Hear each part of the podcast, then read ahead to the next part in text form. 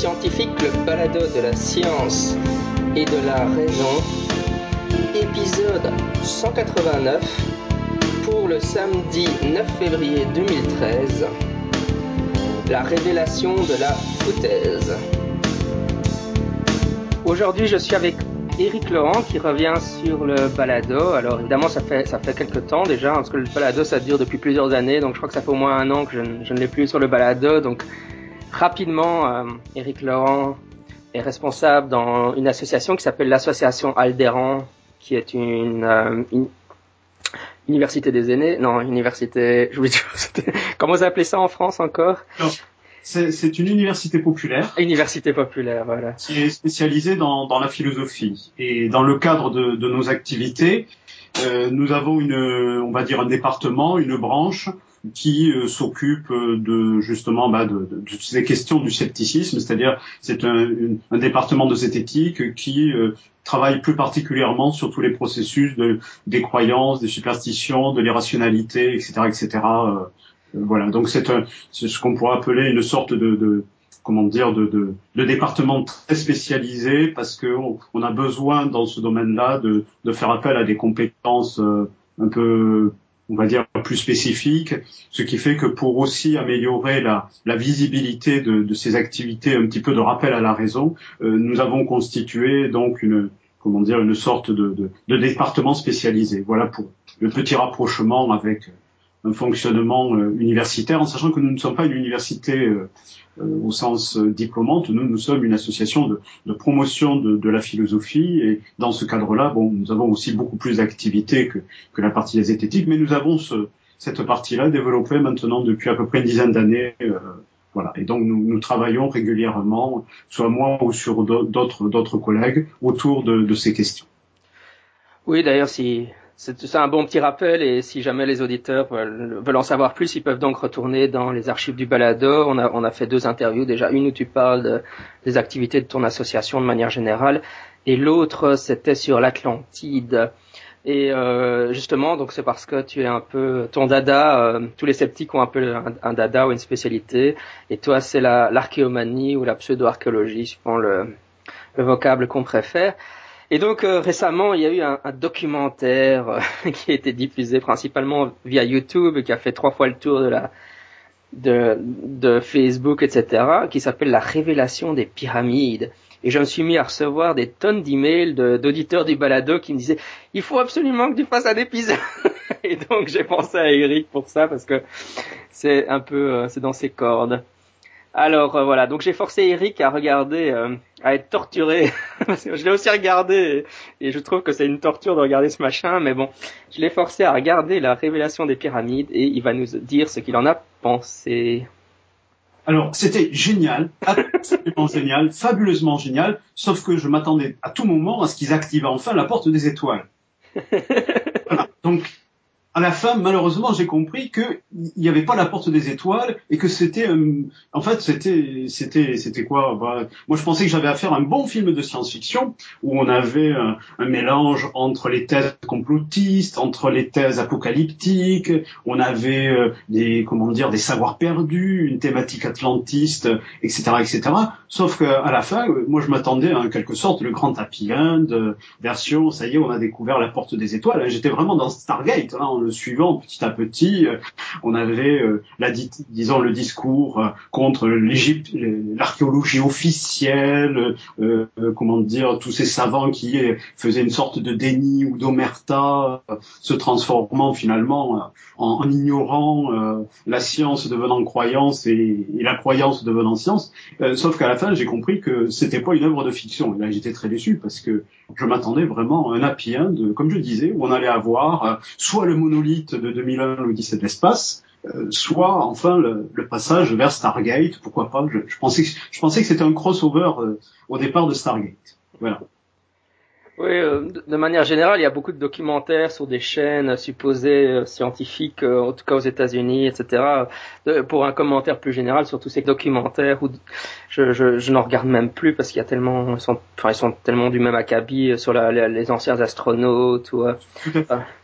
Le, le dernier que j'avais regardé dans le même style, c'était un documentaire sur l'existence des sirènes. Donc, j'avais aussi regardé, que je m'étais forcé à regarder. Ils enlèvent le bas, non, ça aurait peut-être être plus intéressant, je ne sais pas. Mais bon, malheureusement, ces documentaires euh, touchent le grand public et enfin, je regardais un peu sur dans Google euh, révélation des pyramides et tout le monde dit que c'est prodigieux, que ça change tout. Enfin, c'est c'est l'impact de ces documentaires est, enfin dans certains milieux évidemment je pense en fait, mais... milieu de ceux qui y croient déjà hein, je, je, vais le dire de cette manière là euh, de toute façon cette thématique euh, elle est présente dès le générique. Il nous parle hein, je, je, je, cite j'ai relevé un petit peu ce qu'ils disent dans la présentation dans le générique euh, des faits ignorés de l'égyptologie euh, basés sur des faits réels. Nous allons être témoins d'une découverte majeure il y a des, titres un petit peu grandiloquents, l'enquête qui changera le monde, etc., etc.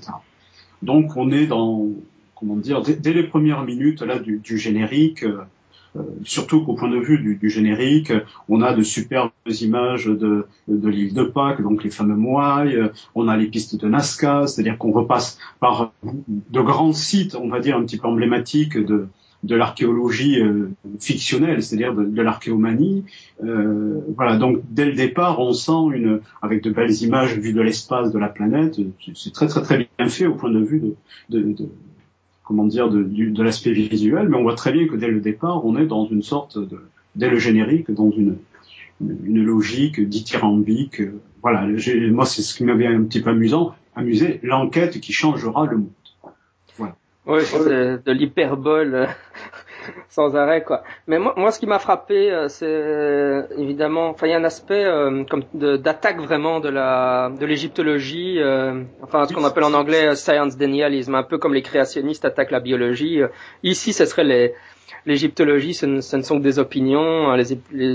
L'égyptologie officielle ne sait rien. En fait, c'est du révisionnisme. Hein. Il faut oser le dire, c'est du révisionnisme au point de vue des, des, des, éléments, surtout que euh, généralement quand ils interviewent un, un archéologue, moi j'ai fait bien attention à ce que disaient les archéologues euh, ou les égyptologues, ils n'ont pas forcément des personnes qui ne connaissent rien de l'égyptologie dans ce contexte-là, mais à chaque fois qu'ils interviewaient un, un, égyptologue ou un archéologue et qu'ils disaient quelque chose, en fait le commentaire euh, conclut à l'inverse ou fait euh, comme si ce qui avait été dit euh, n'existait pas, puisque en général, quand eux vont tirer euh, euh l'orientation vers des considérations, euh, voilà, mystérialistes, numérologiques et autres, en général, les interviews que l'on a de, de, tous les archéologues, j'ai bien vérifié ça, systématiquement disent l'inverse. Ils disent non, non, il n'y a aucune corrélation, ni dans le temps, ni dans l'espace. C'est des rapprochements ou c'est une interprétation libre de la part de la personne, mais le commentaire vient systématiquement en, en comment dire en, euh, contradiction euh, de, ce qui est dit, ce qui d'ailleurs donne une sorte d'impression. Euh, moi, si j'avais été interviewé dans ce contexte-là, j'aurais comment dire refusé mon autorisation de citer, parce que en, fait, systématiquement, dans un premier temps, la citation, enfin le, le petit interview de, de l'archéologue sert en quelque sorte euh, au départ à donner une impression de sérieux à l'enquête, de crédibilisation de l'enquête, sauf qu'évidemment ils disent l'inverse de, de, de, de, la conclusion de l'enquête, mais qu'on ne prend jamais en compte ce qu'ils disent en tant que tel. Voilà. Et il y a un exemple qui est amusant. À un moment donné, il demande quelque chose à une, à une archéologue qui est au musée du Louvre à Paris. Euh, elle dit qu'elle, elle, n'a pas euh, étudié ces questions-là. Et la conclusion qui, que, que la voix off en dégage, la, mystérieuse personne, enfin les deux mystérieuses personnes, celle qui, fait l'enquête et celle qui ensuite est, est en quelque sorte l'informateur secret, elle, elle va dire à ce moment-là, donc la science officielle ne sait pas. C'est un exemple parmi d'autres, vraiment de, de la comment dire de la, de la manipulation qui est dans la présentation des interviews des on va dire des représentants de l'archéologie euh, officielle.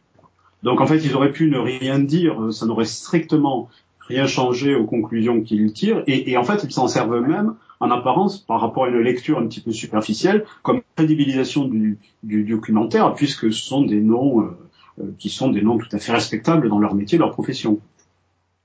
Oui, j'ai eu tout à fait la même impression qu'il y avait vraiment un savant editing euh, des, des, citations des égyptologues dans, dans ce truc. Et c'est vrai que ça m'a fait, j'ai eu la même réaction, j'ai pensé à, il y a quelques années à un, documentaire sur le dessin intelligent, enfin le créationnisme, où ils avaient euh, piégé Richard Dawkins pour qu'il participe, puisqu'il il refuse toujours de faire partie, d'intervenir dans des documentaires euh, créationnistes. Et euh, évidemment, il avait été furax quand il avait découvert qu'il s'était fait piéger. Et je me suis dit, ouais, c'est vrai, comme tu dis, quoi, les égyptologues, quand ils ont dû voir le résultat final, ils ont dû passer par toutes les couleurs de l'arc-en-ciel. Euh.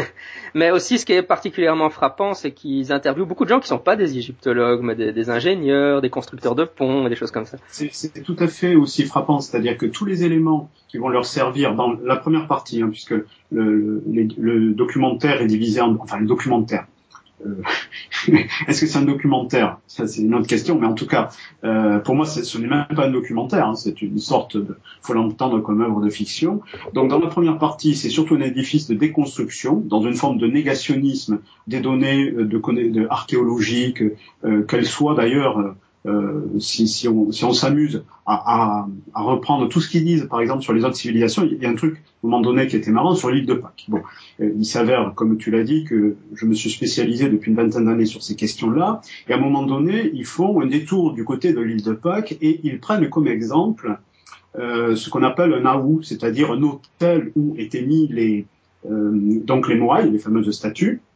Alors, je ne vais pas reprendre toutes les erreurs qu'ils ont dans leur discours, mais alors cet aou, c'est-à-dire cette sorte d'hôtel de pierre, ce soubassement en mur cyclopéen, euh, il le présente comme étant tourné vers la mer, etc., etc. Sauf que il suffit de demander l'information à n'importe quel spécialiste euh, de l'île de Pâques, sauf que l'orientation des statues vers la mer a été faite lors de la reconstruction par les archéologues euh, donc chiliens sur l'île de Pâques, alors qu'ils étaient, ils n'étaient pas tournés vers la mer ils étaient tournés comme tous les autres où vers l'intérieur de la Terre. Donc en fait, ils prennent en quelque sorte comme euh, élément essentiel, enfin c'est pas le seul, mais comme une sorte d'élément très important euh, de leur de leur de leur thèse, parce que ces fameux Aou, enfin euh, ces fameux moailles regardent en plus vers une direction pas simplement vers la mer, qui est en relation avec euh, l'équinoxe, etc., etc. Sauf que c'est quelque chose qui est une totalement artificiel, puisque c'est les les archéologues chiliens qui l'ont reconstruit de cette manière-là en raison de la disposition comme telle que le site se visite. Voilà.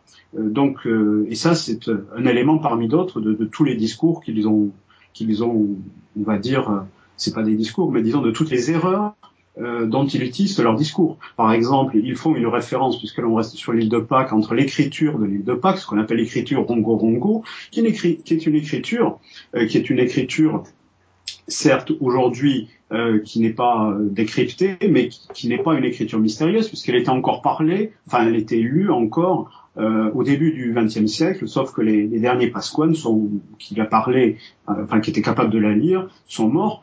Et donc il rapproche ça, par exemple, de l'écriture euh, euh, que l'on a du côté des civilisations de l'Indus, sauf qu'entre l'île de Pâques, qui est une civilisation, des Pasquanes, qui euh, est contemporaine de, de l'âge de, de, notre époque, c'est-à-dire qui, date du 16e, 17, 18e et 20e jusqu'au 20e siècle, pour les, les, derniers locuteurs là donc des, capables de, décrypter cette écriture, qui est une sorte d'aide-mémoire. Hein, en fait, euh, ils mettent ça en relation avec euh, la civilisation de, de Mohenjo-Daro au Pakistan, sauf qu'entre les deux, il y a 4000 ans.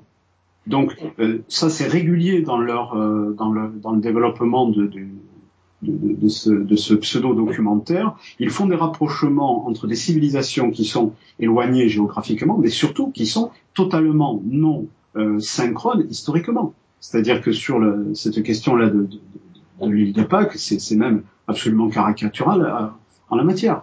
Euh, c'est une civilisation euh, qui se développe en parallèle avec, donc comme j'ai dit, le 16e, le 17e. C'est pas une civilisation qui appartient à l'Antiquité.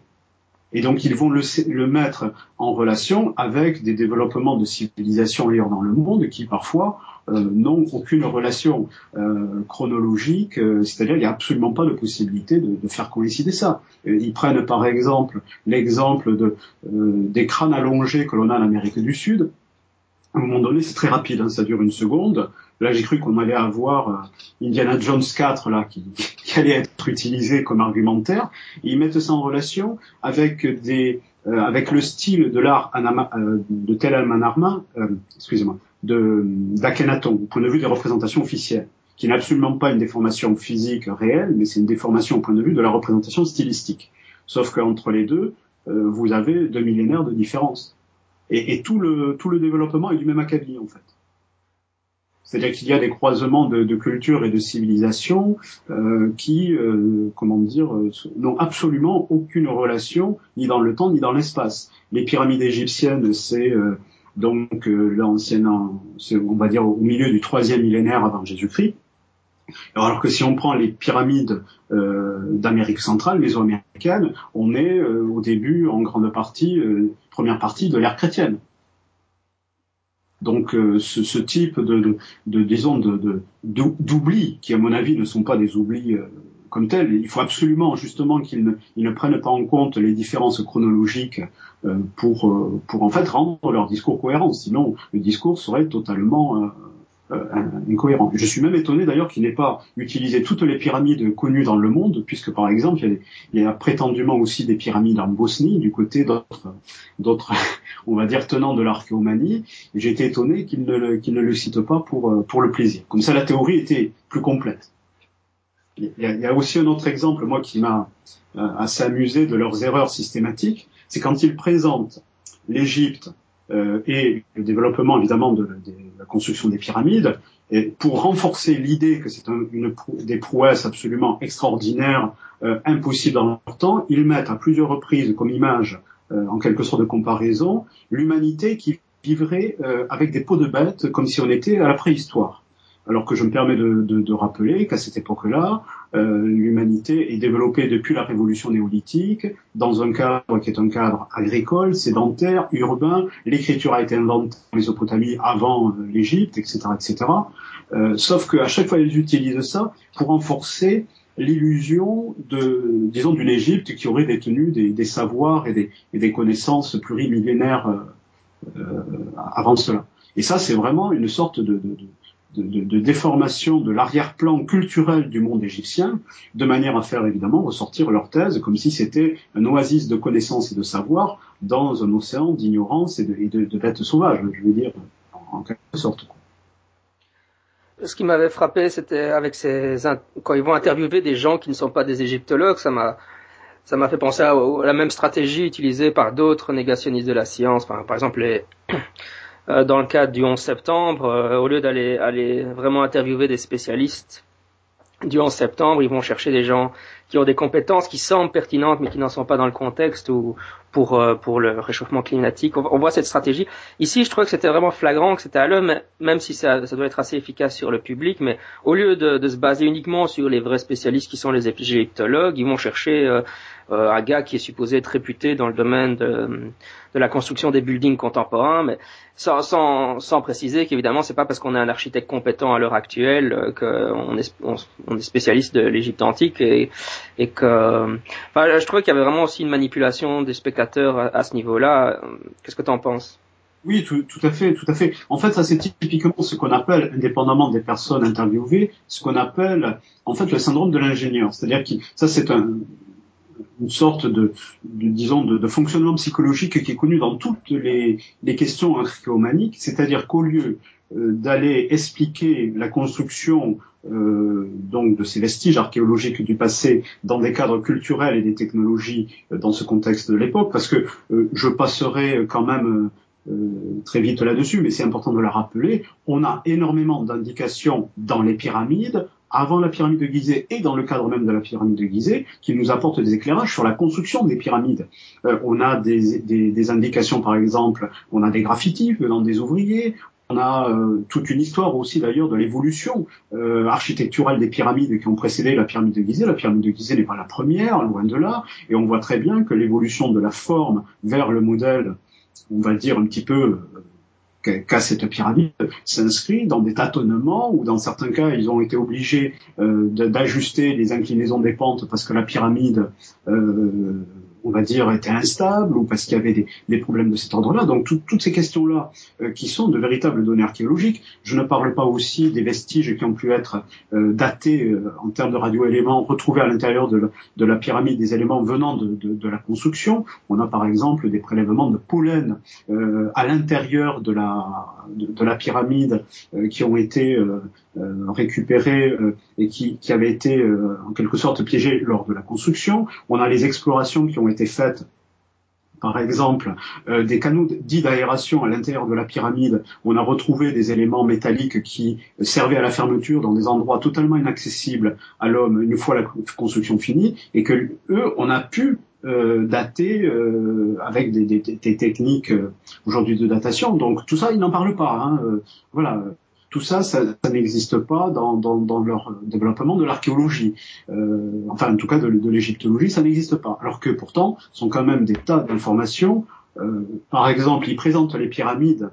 Euh, ça, c'est d'ailleurs dans ce qu'ils appellent le premier mystère concernant ces, pyramides, ils, commencent leur discours en disant, voilà, ils ont arasé la colline où est installée la pyramide du Gizeh, ça c'est vrai, euh, et ils parlent de mystérieuses pierres, de une sorte de, de, de, pierres qui font un autour de la pyramide, alors que c'est pas du tout un mystère. Ça, ce sont les soubassements des fondations, ce sont les, fondations de ce qu'on appelait donc le temple de la pyramide qui entourait totalement la pyramide. C'est-à-dire qu'aujourd'hui, nous on voit la pyramide en tant que telle, mais elle était entourée sur plusieurs hectares d'une, d'une. Alors il y avait, il y avait des cours, il y avait des sanctuaires, il y avait des bâtiments, il y avait des, il y avait un grand mur d'enceinte euh, qui reliait donc une sorte de ce qu'on appelle un téménos, c'est-à-dire une enceinte sacrée où avaient lieu les cultes dédiés au pharaon dans ce cadre funéraire. Il y avait même un chemin d'accès vers le temple de la vallée qui était relié à un canal. Tout ça, ça n'existe pas. Or, tout ça, on les a dans les éléments euh,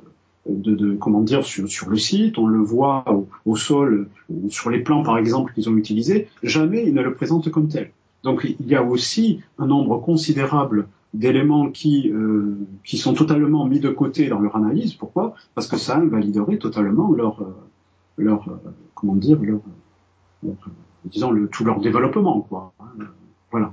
de même sur l'histoire des, des linteaux de la chambre du roi. Ils ont passé sous silence dans la construction de la chambre du roi tous les phénomènes euh, de, par exemple, toutes les fissures qui sont apparues, les pierres qui ont lâché, parce que euh, beaucoup d'aspects euh, dans la construction de la pyramide ont été tentés pour un petit peu répartir les charges mais n'étaient pas fonctionnels. Donc ils ont dû faire du rafistolage à l'intérieur. Ils ont dû, dans certains cas, donc voilà, faire un travail de, de, restauration euh, de, de, ce qu'ils étaient en train de faire parce que ça ne résistait pas aux pressions. Et même si on va plus loin, tous les linteaux qui servent à ce qu'on appelle les chambres de décharge au-dessus de la chambre du roi n'ont aucune utilité archéologique.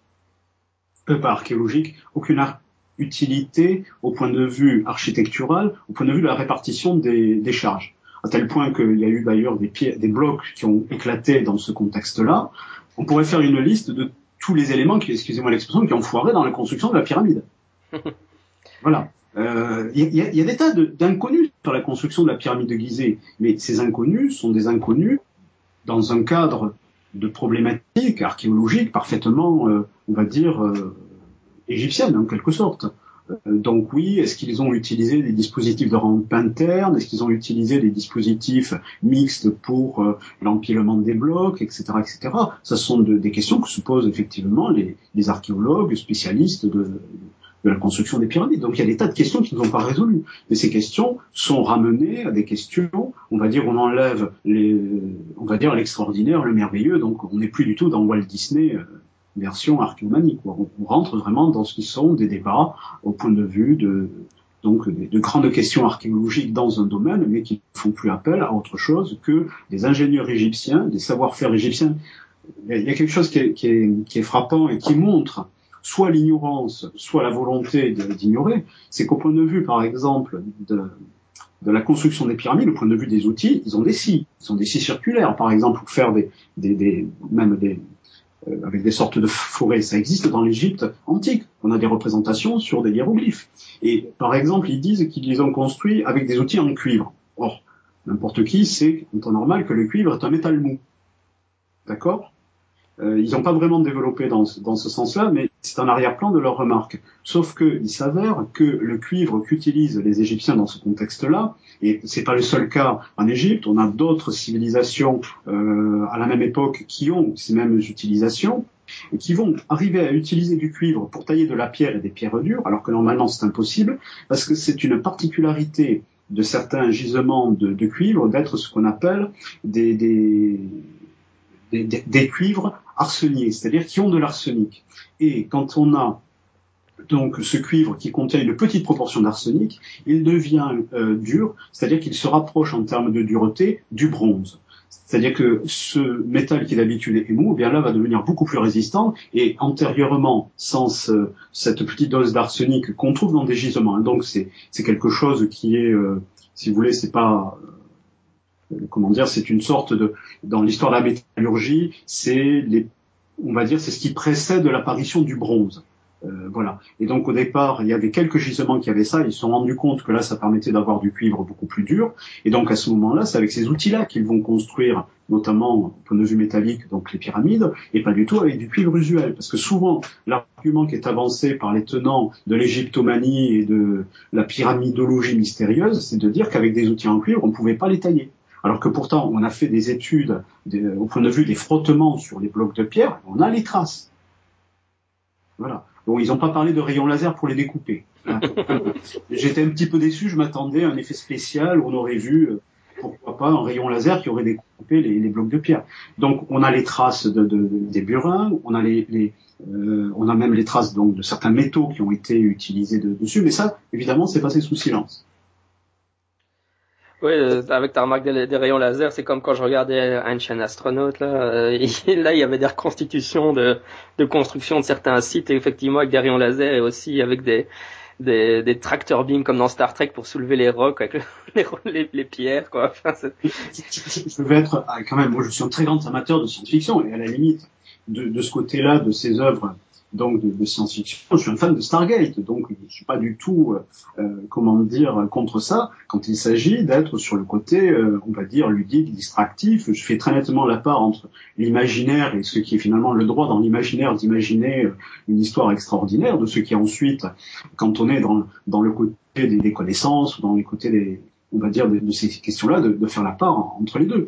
A un truc, moi, qui m'a marré, enfin, qui m'a fait vraiment rigoler de rire ou, hurler de rire, ça dépend comment on veut le présenter. À un moment donné, il parle dans le fameux temple d'Abydos, dans la grande salle hypostyle. Bon, évidemment, tout ça, il faut le connaître pour pouvoir le comprendre, parce que ça va très vite, mais à un moment donné, pour dire que les Égyptiens avaient des savoirs euh, voilà, euh, extraordinaires, des connaissances futuristes et tout, ils vont chercher dans le temple d'Abydos, qui déjà, je me permets de le rappeler, n'a rien à voir avec les pyramides, n'est pas du tout de la même époque, et beaucoup plus tardif, ils vont chercher ce qui est en haut d'un linteau sur la grande salle hypostyle, euh, donc euh, en fait des, cartouches, de, notamment une cartouche de, de Pharaon. Alors cette heure-ci, je plus tout à fait sûr du nom. Je crois que c'était le nom de Séti Ier, comme pharaon, euh, qui a été au départ donc un des constructeurs de, de, de, cette salle hypostyle. Et donc, dans des questions politiques propres à l'Égypte, euh, ce nom a été effacé pour le remplacer par celui de Ramsès II. Et donc, pour pouvoir l'effacer, euh, donc qu'est-ce qu'ils ont fait? Ben, Ils ont retouché euh, ces, ces, hiéroglyphes. Et, évidemment, ils ont été un petit peu abîmés aussi avec le temps, ce qui fait que euh, ça donne, disons, euh, pour un non-initié, évidemment, j'allais le dire, des, hiéroglyphes, ça vous donne des images extraordinaires. Par exemple, pour, euh, pour aller dans leur thèse, donc ils vont rapprocher cela de, de, par exemple, de Star Wars, puisque à un moment donné, pour illustrer ça, ils utilisent une photo du, comment dire, de, de je sais plus comment il appelle ça, le, le petit vaisseau de l'aéronef de, de, de, Luke Skywalker dans Star Wars, le premier de, la trilogie. Là, C'est un, X-Wing. Voilà, merci. Euh, voilà. Euh, à un moment donné, ils vont aller chercher une image d'un des vaisseaux des Sentinelles de l'air. Alors j'étais très content parce que je suis un amateur des Sentinelles de l'air. Dans ces séries de, de SF des années 60-70 euh, britanniques, j'avais presque, je m'attendais à voir une image de la série UFO. Je sais pas si tu. Ah oui, oui, bien sûr. Enfin, moi, je suis un fan de science-fiction, donc je connais. Voilà. Euh, sauf que les, les, les, hiéroglyphes sont pris dans le mauvais sens. C'est-à-dire que là où en fait nous avons le profil d'une d'une personne, ils ne prennent qu'une petite partie qui donne à ce moment-là l'impression euh, d'avoir affaire à un avion, un hélicoptère, etc., etc. Donc c'est du découpage mais totalement, euh, on va dire, fait pour manipuler euh, une personne ignorante de ce qu'on appelle d'ailleurs là le palimpseste de donc d'Abydos, parce que c'est très connu dans le milieu de des égyptologues ce, ce, ce, ce, cas. Et donc, euh, il faut savoir qu'on en a qui, comme ça, avec des, des, des, hiéroglyphes parfois abîmés, on peut effectivement projeter, c'est une sorte de test de rechasse, on peut y projeter parfois ce qu'on veut. Voilà. Et donc de là à y voir un hélicoptère, oui, on peut y voir un hélicoptère. Sauf qu'il faut reprendre le hiéroglyphe de manière dans sa globalité. On s'aperçoit que ce qu'il présente comme hiéroglyphe, par exemple les ailes enfin pas les ailes, les hélices de l'hélicoptère, c'est en fait le bordure, euh, la bordure du cartouche qui est simplement abîmée de part et d'autre, donc on ne voit pas la continuation de, de la bordure du, de la marque de bordure du cartouche, et donc ça donne l'impression à ce moment-là d'être les hélices de l'hélicoptère au-dessus. Enfin voilà, c'est toute une série comme ça de petits détails qui effectivement pour des gens qui ne le connaissent pas, eh bien vont être présentés comme étant absolument extraordinaires euh, ou en tout cas vont, servir de, prétexte à un développement euh, vers des, disons, des, des thèses qui n'engagent que leurs auteurs. Oui, le cas que tu viens de citer, euh, moi je le connaissais depuis au moins dix ans, ça, ça, revient tout le temps chez les ufologues. Et euh, à l'époque, quand j'étais à l'UNIF, donc il y, a, plus de dix ans, j'avais juste été voir un de mes collègues ou copains euh, qui était en, en, baccalauréat, donc en deuxième année d'archéologie, et puis il m'avait tout de suite en, pu me donner euh, l'explication que tu vas me donner. Donc c'est pas c'est pas quelque chose euh, qui qui est inconnu ou enfin c'est des choses qui ont été démystifiées des milliers de fois quoi. Enfin, tout à fait. C'est pour ça que d'ailleurs sur le fond il n'y a rien de neuf dans ce documentaire si ce n'est la présentation avec une sorte de on va dire de talent euh, dans la présentation médiatique. Ça on peut le reconnaître. Mais au point de vue du contenu, il n'y a rien de comment dire, là l'idée de, ces hiéroglyphes qu'on appelle parfois des hiéroglyphes astronautes par référence par exemple à, l'astronaute de la stèle de Palanque, c'est un bis repetita. Encore une fois, ce sont des images qui euh, se trouvent dans certaines civilisations, qui ont une signification bien particulière, et quand on en isole une sorte de, d'extrait, de, petites vignettes, ça peut donner l'impression de ressembler à des astronautes euh, voilà, alors Palenque, c'est dans le cadre des, cités mayas, c'est le célèbre stèle maya, et donc ce qui est en fait un arbre de, vie dans une représentation euh, donc du, du, défunt dans son trajet vers l'au-delà, est présenté comme étant une fusée, parce qu'on ne prend que, euh, on va dire, une, comment dire, que la, que la partie centrale, sans, sans, sans d'ailleurs lire euh, la, la, la, représentation, parce que pour la lire, il faut connaître les thématiques de l'art euh, de, de, de quoi. Voilà. Euh, donc c'est pour ça que c'est un, un bis repetita, et on pourrait parler de, des, des dans certains géoglyphes dans les Andes, ils en ont pas parlé dans leurs documentaires aussi, euh, qui euh, sont présentés comme étant des astronautes, voilà, sur, sur le même principe. Donc c'est pour ça que sur le fond, non, il n'y a rien de, il y, a rien de nouveau au point de vue de, comment dire, au point de vue des, thèses qu'ils exposent. Si ce n'est qu'aujourd'hui, ils le relient avec les questions de l'inversion des pôles ou avec des questions climatiques, parce que ce sont des peurs apocalyptiques de notre époque. Puisque chaque époque a ses peurs apocalyptiques. Euh, on peut considérer que tous les 10-15 ans, euh, surtout euh, dans une société ouverte et changeante comme la nôtre, il y a de nouvelles thématiques apocalyptiques qui apparaissent. Donc là, il le relie aux, grandes craintes et apocalypses de, on va dire peur apocalyptique de notre époque. Voilà.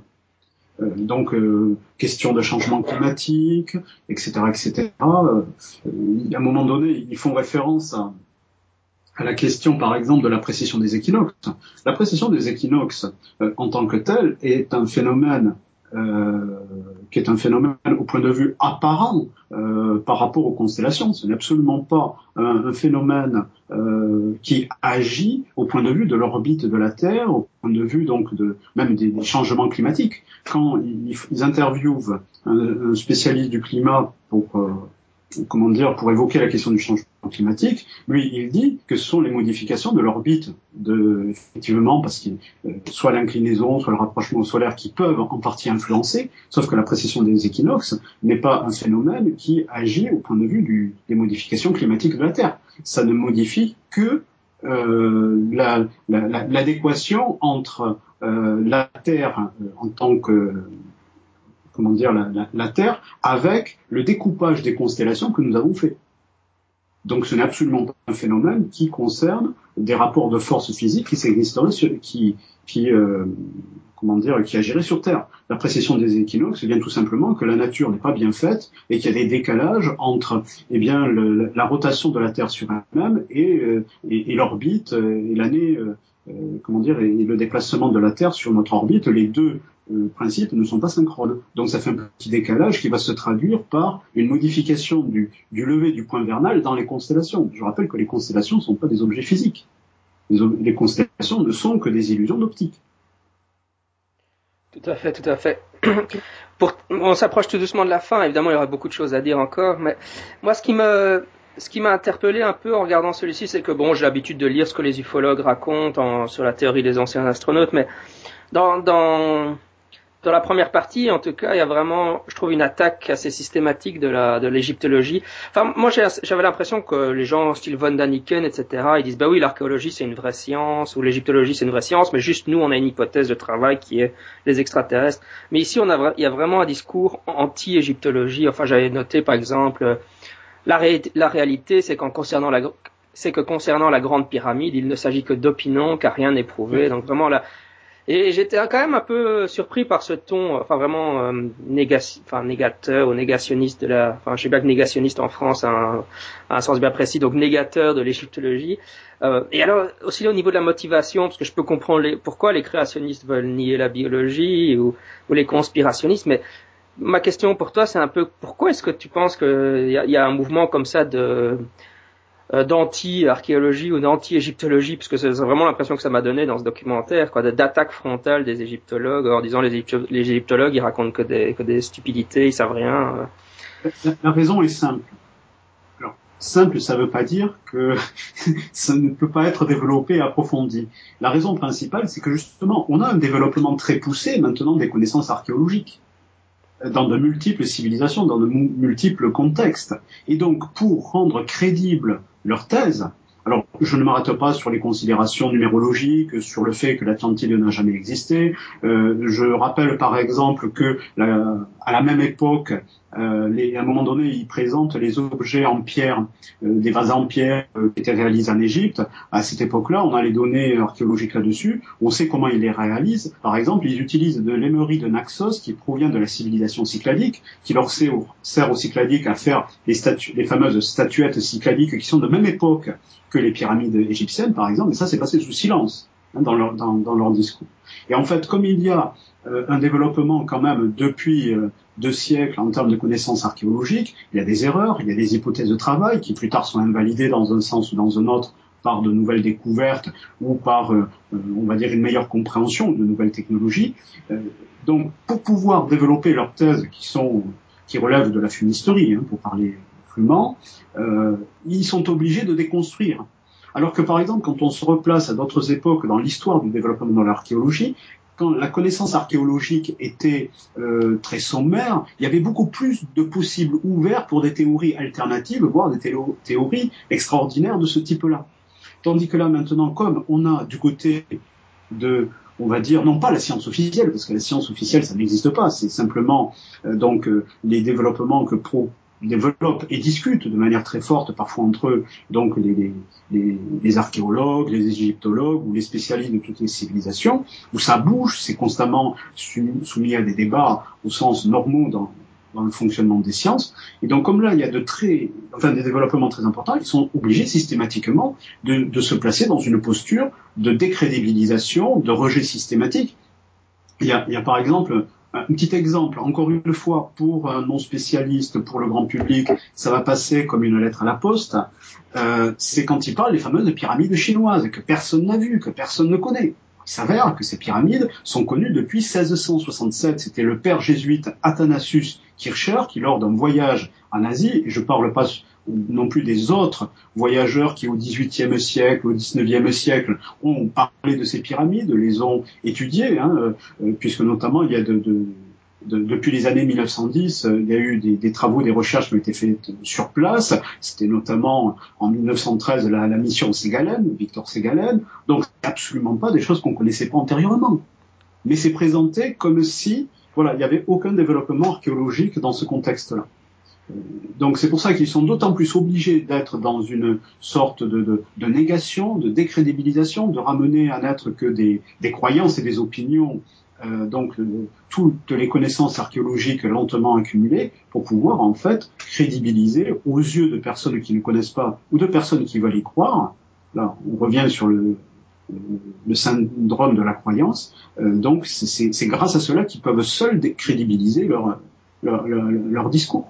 Puisque dans le détail, quand on examine toutes leurs affirmations, euh, ça ne tient absolument pas la route. L'effet, par exemple, antisismique des murs cyclopéens, ce n'est pas quelque chose qui a été voulu, c'est une conséquence incidente de technologies primaires au point de vue des, des, des bâtisseurs, c'est-à-dire que quand on ne sait pas construire tel que nous, nous savons le faire, eh bien, il n'y a pas d'autre possibilité de construire autrement que dans une logique de murs cyclopéens, dès qu'on pense à une architecture de pierre.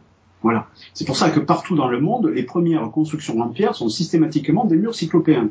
C'est pas un fait qui est dû à des, extraterrestres ou à une autre civilisation telle l'Atlantide qui nous aurait précédé, c'est qu'au point de vue des, des, cheminements vers un développement architectural, notamment une architecture de pierre, c'est la première étape. C'est à la fois paradoxal parce que c'est plus compliqué à faire euh, et, et, comment dire très massif, mais parce qu'en fait on ne sait pas le faire.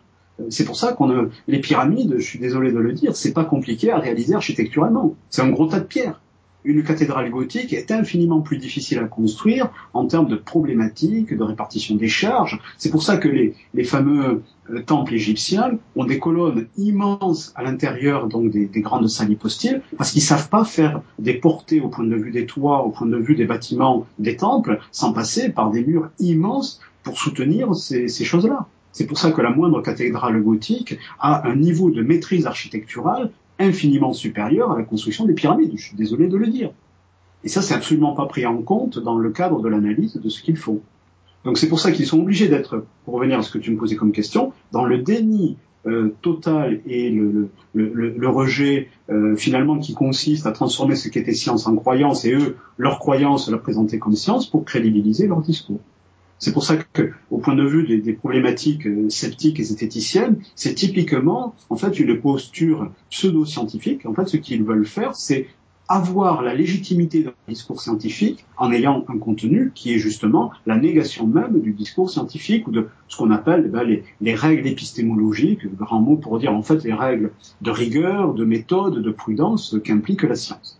Donc ils sont dans cette posture paradoxale où ils sont obligés de, de, décrédibiliser la science pour pouvoir se faire, en quelque sorte, euh, enfin pour pouvoir se présenter eux comme étant de la vraie science.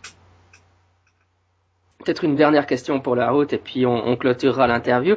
Euh, je me dis, au, finalement, l'égyptologie, euh, elle est un peu victime de, de son succès, euh, surtout au niveau, au niveau de l'imaginaire le, fait que, enfin, les jeunes quand ils vont en égyptologie, c'est justement parce qu'on aime bien Indiana Jones, on aime bien euh, le, mystère autour de ça. Et enfin, j'ai l'impression que c'est ça euh, qui fait le, lit de l'archéomanie, c'est justement euh, la force de l'archéologie, c'est cette capacité à faire rêver, et en même temps, ça finit par jouer contre elle avec ce genre de documentaire, non? Disons que voilà, oui, on est, on est, dans une situation où on retrouve le besoin de merveilleux, on retrouve le besoin d'extraordinaire, et bon, après, il y, a, quelque chose qu'il ne faut pas non plus sous-estimer, c'est que euh, factuellement, oui, ces constructions sont extraordinaires. Euh, oui, ces, ces, ces, bâtiments sont euh, extraordinaires. C'est-à-dire qu'il y a aussi, euh, euh, si vous voulez, comment dire, si on arrive à faire rêver les gens avec ça, c'est qu'effectivement, ce sont des bâtiments qui ont demandé un savoir-faire, des compétences, on va dire une sorte de génie au sens culturel du terme, qui est absolument indéniable. C'est-à-dire qu'il ne faut pas rentrer dans une sorte de, de de déni de, aussi de l'intérêt euh, culturel, artistique, esthétique de, de, ces civilisations. Et c'est en fait euh, là aussi ce qui leur permet de développer euh, ce discours, c'est que effectivement, que ce soit les Moai, que ce soit d'autres d'autres constructions de, de, ces périodes qui pour nous paraissent parfois très éloignées, eh bien effectivement, ce sont des, des constructions grandioses, mais qu'il faut mettre au génie de l'homme. Euh, quand je dis cela, c'est au sens humaniste du terme. Euh, voilà. Euh, après, euh, on, pourrait rappeler que si on, recherche par exemple des blocs taillés de pierre, c'est-à-dire des, des, des, blocs de pierre qui auraient été transportés par les hommes de manière les plus imposantes, c'est pas du côté de l'Égypte qu'il faut aller, c'est du côté de la Bretagne. C'est le grand menhir brisé d'Ergras en Bretagne euh, qui euh, est la plus grosse pierre euh, donc taillée et déplacée par l'homme. Sauf que, évidemment, la Bretagne, c'est quand même moins glamour que l'Égypte. Permettez-moi là non pas de tomber dans le nationalisme franco-français, mais de, rappeler que du côté de ce qu'on appelle les civilisations donc euh, euh, donc de, de, la, de, la, grande période qu'on appelle le, néolithique, eh bien il y a des, des, des pratiques de pierre dressée. Euh, par exemple, ils parlent des Moai, mais ils oublient totalement de dire que les Moai sont dans la continuité des pratiques culturelles que faisaient les Polynésiens bien avant d'arriver sur l'île de Pâques. Hein. Bon, c'est pas à la même période. Mais pour revenir à ce fameux donc grand menhir brisé d'Argras en Bretagne, qui est du côté donc de, de c'est dans le golfe du Morbihan. Hein, euh, voilà, il est daté d'environ euh, 3000 à 2500 avant Jésus-Christ, donc euh, pas tout à fait la période des, des, des pyramides, mais s'en rapproche. Et ben c'est quand même euh, le plus grand. Euh, c'est le plus grand, c'est le plus grand en fait, du monde qui a été déplacé de main d'homme. Voilà. Sauf que là, c'est pas dans un cadre d'une pyramide. Il fait 18 mètres 50, 19 mètres, je petit sur la hauteur à cette heure-ci, mais c'est de cet ordre-là. Euh, la masse estimée avoisine les 300 tonnes. Donc là, vous êtes au milieu donc de, ce comment dire de ce qu'on appelle les cultures mégalithiques en, Europe, en Occident, dont Stonehenge et euh, d'autres endroits comme ça participent. Sauf qu'évidemment, ça fait moins rêver que les pyramides d'Égypte. Hein, donc c'est cette image de présenter l'Égypte qui serait le seul foyer de civilisation et de culture et que le restant du monde serait euh, des hommes portant des peaux de bêtes vivant, euh, c'est la, guerre du feu de, des frères Rosny de 1911, de l'image qu'ils nous en donnent. Alors que si on va par là, moi je dirais Cocorico, euh, France, Égypte, 1-0, on les a battus en termes de voilà de si on va du côté et là on bat les Incas, on bat les voilà non, non, c'est pour ça que souvent il y, a, aussi une totale méconnaissance de,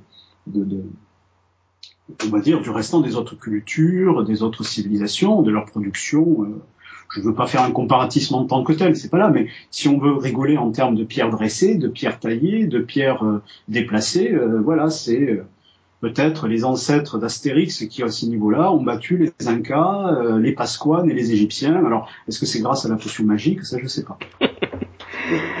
Très bien, mais ça sera notre mot de la fin. En tout cas, euh, j'espère que, ça aura répondu, enfin je suis certain que ça aura répondu euh, aux demandes que j'ai reçues des auditeurs. Et, je voulais te remercier aussi d'avoir euh, pas répondu à ma demande pour une interview aussi rapidement, pour nous donner ton regard critique et expert sur le sujet.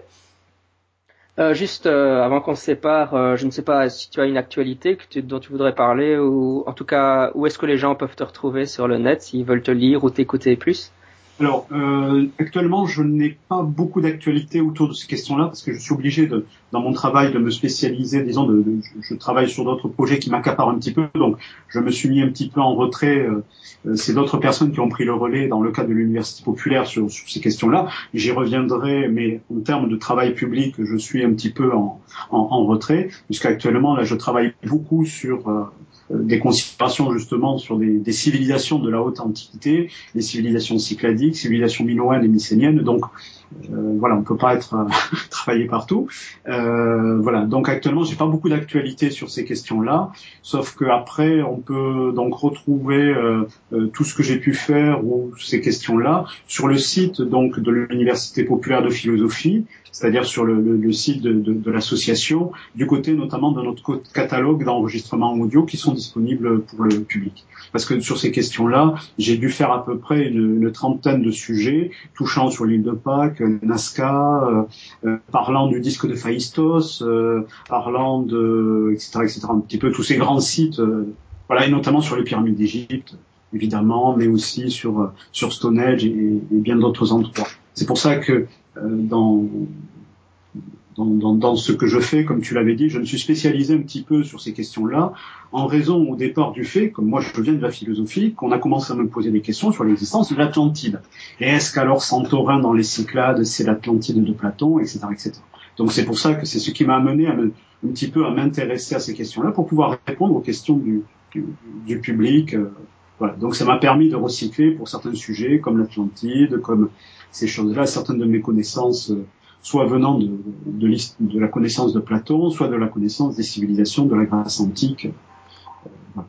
donc voilà, j'ai pas vraiment d'actualité actuellement sur le moment. Moi, j'ai pas de livre à vendre. tu devrais, tu devrais. donc oui, pour, les auditeurs, je vais rappeler l'URL de ton site web. Hein, c'est www.alderan, donc A L D E R A N philo, ben, P H I L O.org pour ton organisation s'ils veulent en savoir plus.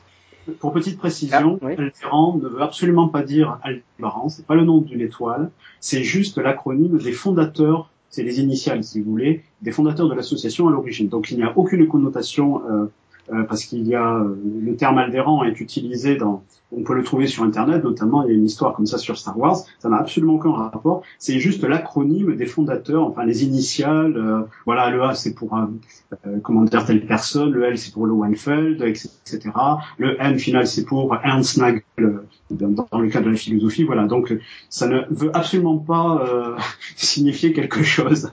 Voilà Ok, très bien. Euh, merci beaucoup encore, en tout cas, pour, euh, pour avoir jeté quelques lumières sur ce documentaire. à une prochaine. Hein. Très bientôt. Man is a singular creature. He has a set of gifts which make him unique among the animals. We are all children of Africa. Children of Africa. They say this is where it all began. This is where it all began. In a parched African landscape, man first put his foot to the ground, to the ground, to the ground, to the ground. To the ground.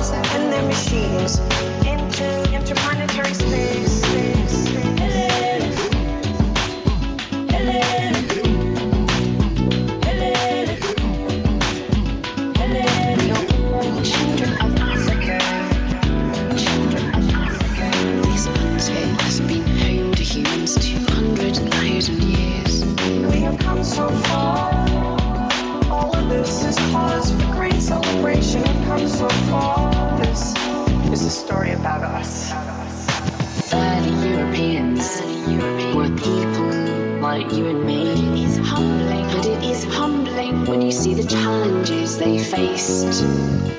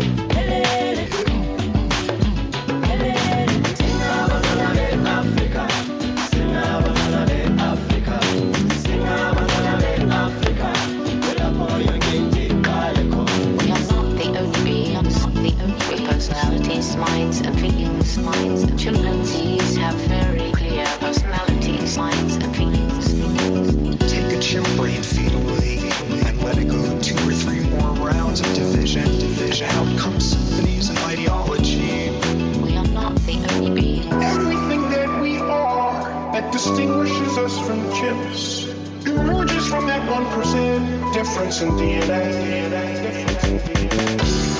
Like you and me. People like you and me made it through the Ice Age.